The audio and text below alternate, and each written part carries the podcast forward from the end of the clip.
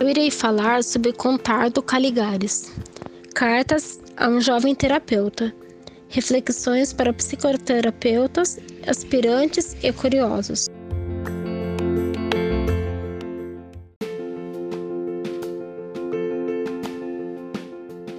Sobre a vocação profissional, ele escreveu uma carta dizendo assim: Imagino que você ainda não tenha decidido qual será a sua profissão. Você estaria procurando neste livro alguma indicação para descobrir se você quer mesmo se tornar um psicoterapeuta. Eu estaria perguntando antes de começar uma formação que vai durar no mínimo uma década e custar uma nota preta. Será que há como saber se tem o que é preciso para dar certo?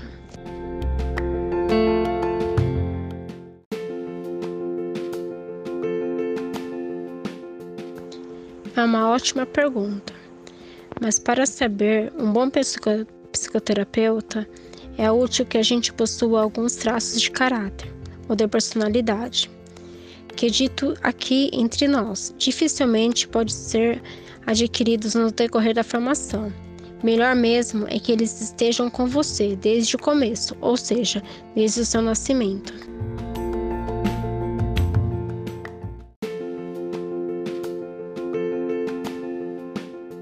Exemplo para começar.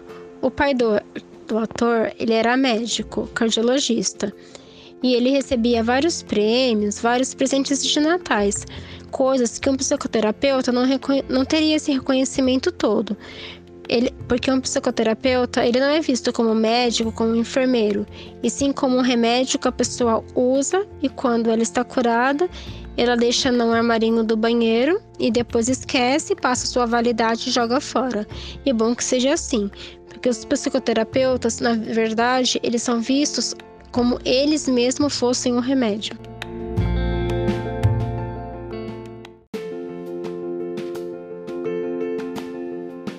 Primeiro, até mesmo na vida social, o psicoterapeuta não se encontra nada parecido com uma espécie de gratidão, que no geral é reservada ao médico.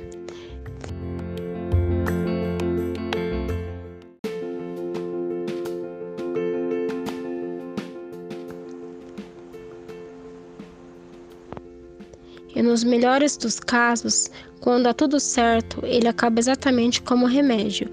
A gente usou e fez seu efeito, uma caixinha aberta com poucas pílulas que sobraram e no fundo do armário do banheiro. A caixinha é guardada durante um tempo, porque nunca se sabe. Um dia a gente encontra, não se lembra mais qual era o seu uso e constata que de qualquer forma o remédio está vencido e joga fora. E é bom que seja assim. Tento explicar-lhe por quê. Uma regra idealizamos nossos profissionais de saúde, médicos, enfermeiros, fisioterapeutas, acupuntores, dentistas, eutonistas, psicoterapeutas. A lista é longa. Quando consultamos, levamos-lhe novas dores. Depositamos nele toda a nossa confiança, porque imaginamos, supomos que eles saibam sobre nós e sobre nossos males, exatamente o que é preciso para que eles possam nos curar. É bem possível que essa confiança seja excessiva, mas mesmo sem o seu excesso, ela é útil para que uma cura funcione.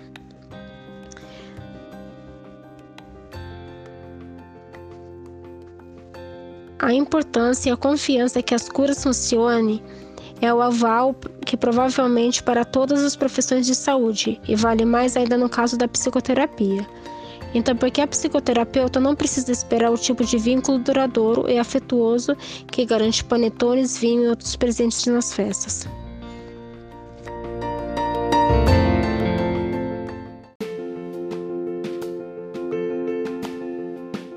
Geralmente, em uma mesa redonda de conversa, eles costumam chamar o psicoterapeuta de psicocoiso, e para menosprezar ele, falar: Você viu aquele jornal internacional que as pessoas falam que os psicoterapeutas não sabem nada, que o uso deles é desnecessário?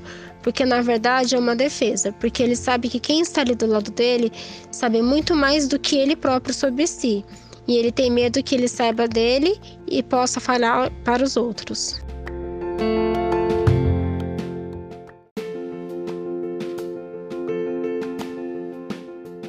Na quarta carta, ou seja, no quarto bilhete, tem uma pergunta assim: Será que deveríamos acrescentar entre os traços de caráter esperados numa terapeuta uma vontade de mexer com a vida dos outros, de ensiná-los, influenciá-los?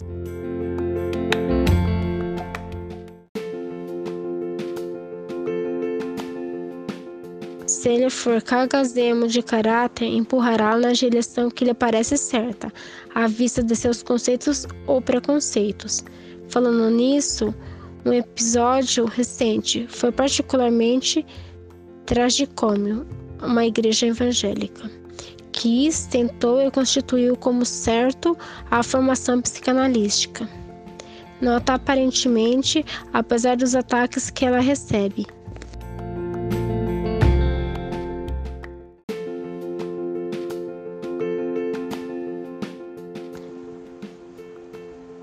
Segundo Poligardo, devemos entender que um paciente não é como outro. Para começar, há pacientes que não aguentariam a ideia de falar sem ver a cara de quem escuta. E há pacientes que, ao contrário, não aguentariam encontrar o olhar do seu terapeuta. Por mais que essas intolerâncias possam lhe parecer sintomáticas, forçar a barra não tem sentido. A imposição não vai curar ninguém. Seu propósito não é colocar condições que dificilmente a relação terapêutica, mas permitir que o paciente se engaje na cura.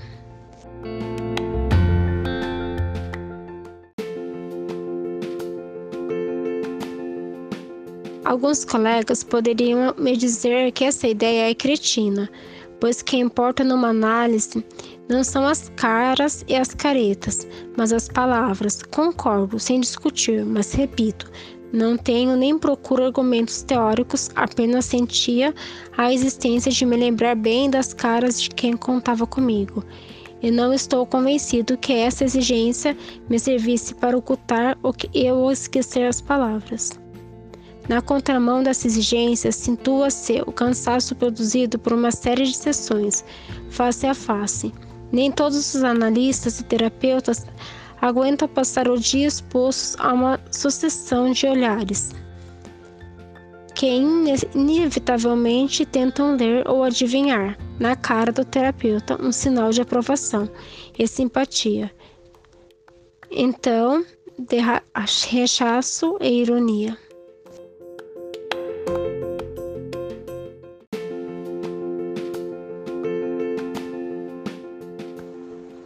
Tempo da duração geralmente é em torno de uma hora. Você me perguntaria qual é a duração de uma sessão. Mal posso lhe dizer quanto dura, mais ou menos, uma sessão comigo. Numa época, parecia-me a duração das sessões fosse uma questão crucial, da qual dependiam o alcance e o sentido da cura.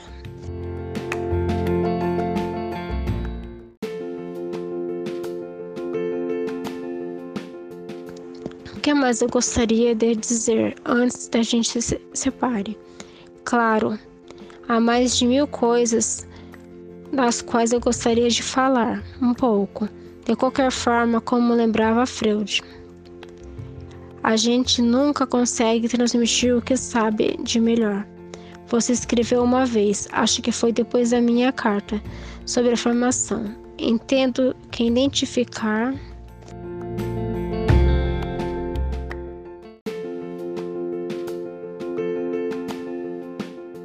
Isso dito no decorrer da cura, há muitos momentos em que é inevitável que o paciente nos considere ou que nos use como modelos.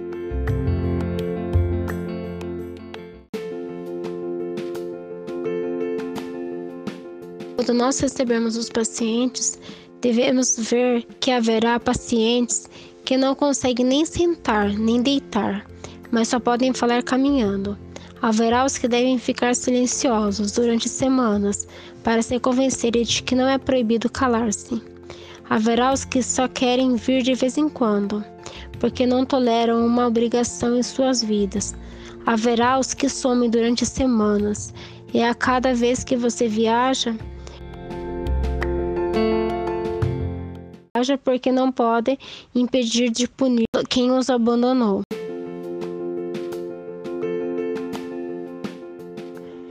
Cada dia só para sentir o cheiro de uma perseverança amiga.